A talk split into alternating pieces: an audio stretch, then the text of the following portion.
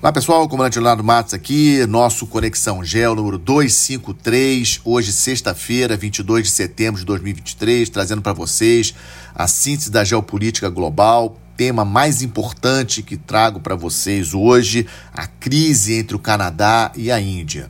Essa crise, na verdade, ela já vem se arrastando há algumas semanas, mas explodiu mesmo na segunda-feira, quando o primeiro-ministro do Canadá fez um pronunciamento no parlamento canadense acusando o governo indiano de estar por trás da morte de um canadense de origem indiana da religião Sikh que foi assassinado na frente de um templo Sikh no Canadá. Isso aconteceu em junho e esse cidadão canadense de origem indiana era um líder de uma comunidade Sikh que mora no Canadá e que é, defende é, a independência de uma região da Índia. E esse cidadão tinha sido considerado pelo governo indiano como terrorista, a organização dele também considerada como terrorista. E o primeiro-ministro do Canadá acusando, insinuando, dizendo que tinha provas é, de que o governo da Índia estava por trás da morte deste, deste cidadão.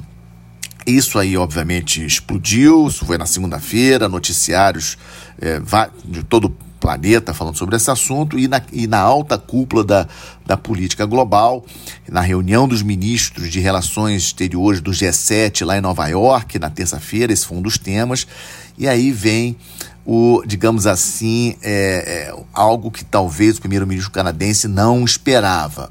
O G7, os demais países do G7, nenhum deles, nem mesmo os Estados Unidos, que são aí aliados fortíssimos do Canadá, é, lançaram algum comunicado contra a Índia. Então, o Canadá, é, nessa, na verdade, está isolado, relativamente isolado com relação a essa questão, e a, a, o questionamento que se faz é por que, que o, o primeiro-ministro canadense lançou isso dessa forma aberta na segunda-feira e uh, alguns analistas canadenses, inclusive, uh, disseram que é por conta uh, da questão política. O, o primeiro-ministro canadense ele, ele vive aí uma maioria pequena no parlamento do Canadá, e os Sikhs hoje representam 2% da população canadense, com influência em várias, várias camadas da sociedade canadense, inclusive nos militares, inclusive nos políticos.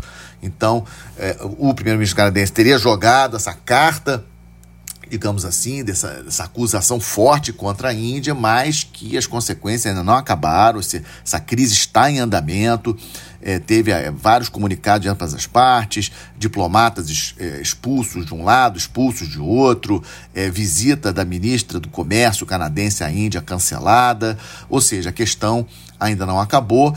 E o que eu chamo a atenção de vocês é o fato de que os, os demais países do G7, especialmente os Estados Unidos, não fizeram nenhuma, nenhuma declaração clara contra a Índia. Vejam bem? O Canadá é um membro da OTAN, é um membro do G7, fortíssimo aliado dos Estados Unidos, mas a Índia não é um país qualquer. Tem falado muito aqui no Conexão Gel sobre a, sobre a Índia, a importância da Índia. Os Estados Unidos precisam da Índia, porque é oposição à China, a Índia aí, maior população do planeta, quinta maior economia do planeta, e a gente viu que os demais países do G7 não prestigiaram, não defenderam o Canadá como o primeiro-ministro canadense queria. E, e bastidores da, da, da, Assembleia Geral das Nações Unidas, esse assunto, um dos temas aí que estão formigando lá em Nova York. E falando de Assembleia Geral das Nações Unidas, é, os a Assembleia começou essa semana, na terça-feira, os discursos iniciais, começando pelo, tradicionalmente pelo discurso do presidente do Brasil, depois tivemos o discurso no mesmo dia do presidente dos Estados Unidos, e chamar a atenção de vocês que é, é a Assembleia Geral mais desprestigiada dos últimos anos. Desprestigiada por quê? Porque dos cinco membros permanentes do Conselho de Segurança, apenas o presidente Biden falou é, na Assembleia Geral. Xi Jinping não falou, Putin não foi, Macron da França não foi, o Sunak da, do Reino Unido também não foi. Então eu acho que esse é um ponto importante, mostra porque o multilateralismo está realmente em baixa. Já tinha falado isso com vocês com relação à reunião do G20 lá na Índia, que China, que Rússia é, também não compareceram e que está cada vez mais difícil nesse no mundo complexo que vivemos entendimentos com relação às questões globais, como meio ambiente, como crimes transnacionais, como desigualdade socioeconômica, migração, etc, etc. Ou seja, essa, essa Assembleia Geral das Nações Unidas, eh, na minha avaliação, mostra como que o mundo está dividido.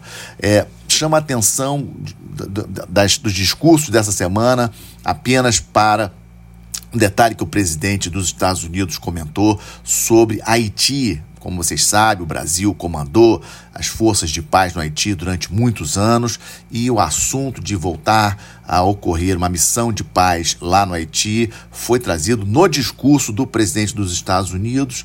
Então é um detalhezinho que quis trazer para vocês. Os demais discursos sempre na mesma eh, tônica, não tem grandes novidades quem estava nos bastidores, não apenas bastidores, nos holofotes também, não só nos bastidores, é, da Assembleia essa semana, o presidente da Ucrânia, o Zelensky, inclusive se reuniu com o presidente do Brasil, se reuniu com outros líderes de outros países. O Zelensky, obviamente, tentando chamar a atenção do conflito da Ucrânia, né, na importância dos países seguirem apoiando a Ucrânia nesse conflito, e aí temos o outro tema que quero trazer para vocês, que foi a declaração do primeiro-ministro da Polônia na quarta-feira contra a Ucrânia, dizendo que a Polônia tinha interrompido a cooperação com a Ucrânia em relação ao envio de armas. Esse é um ponto importantíssimo. A Polônia obviamente tem uma função aí é, de grande relevância em relação ao esforço militar. Muita coisa que chega para a Ucrânia passa pela Polônia e a Polônia diz que ela mesma vai interromper, interrompeu a cooperação com a Ucrânia por conta da questão da exportação de grãos da Ucrânia. Vocês lembram que a Ucrânia está impedida de exportar pelos seus portos, aquele acordo que foi fechado no ano passado com Rússia, intermediado por Turquia e pelas Nações Unidas. A Rússia né, cancelou esse acordo e a Ucrânia não consegue exportar seus grãos por navios. Então ela é obrigada a exportar por terra. E a, mas o que, que acaba acontecendo? Esses grãos chegam nos países vizinhos da Europa, abarrotando, digamos assim, o mercado é, desses países, prejudicando os agricultores desses países. E a Polônia tem eleições gerais no dia 15 de outubro. Então, no final das contas, é, podemos dizer que está, estamos vivendo aí uma crise entre a Polônia e a Ucrânia, e o que a Ucrânia não precisa agora é de uma crise com os países europeus, mas é uma realidade. No campo militar, chama atenção fortíssimo ataque é, perpetrado pela Rússia ontem contra a Ucrânia, em diversas cidades, mísseis lançados sobre diversas cidades, mas especificamente voltando a atacar, isso não acontecia há meses, várias infraestruturas relacionadas à geração de energia da Ucrânia. Então, muitos ataques russos. E por parte da Ucrânia, ataques também de drones contra a Crimeia, contra o território russo, mas me chamou a atenção uma sabotagem que acontecia numa base aérea próxima a Moscou, provavelmente por elementos de forças especiais ucranianos, contra várias aeronaves russas que estavam pousadas, inclusive uma aeronave Ilyushin 80, bastante moderna, que estava é, é, baseada é, nesse local. Pelas informações que temos, do, de, de, obviamente não confirmados pelo governo russo, essa base abrigava aí vários aviões importantíssimos uh, para a Força Aérea da Rússia. A gente não tem certeza exatamente do tamanho do estrago dessa sabotagem realizada. Também em relação à, guerra, eh, à questão é, ucraniana, chama atenção para vocês é, da visita do ministro da Defesa da Rússia ao Irã. Vocês lembram que o Sergei Shoigu ele esteve já na Coreia do Norte algumas semanas atrás, comentei com vocês aqui no Conexão Gel, e essa semana esteve no Irã. O Irã, grande fornecedor de drones para a Rússia, ou seja, a Rússia correndo atrás de Coreia do Norte e de Irã para manter o seu esforço de guerra. E outro ponto também acho importante a questão de Nagorno-Karabakh, uma, re uma região dentro do Azerbaijão que tem maioria armena, né, de armênios, e é, a, o, as forças do Azerbaijão invadiram Nagorno-Karabakh e a, os dados que temos que mais de 100 pessoas foram mortas.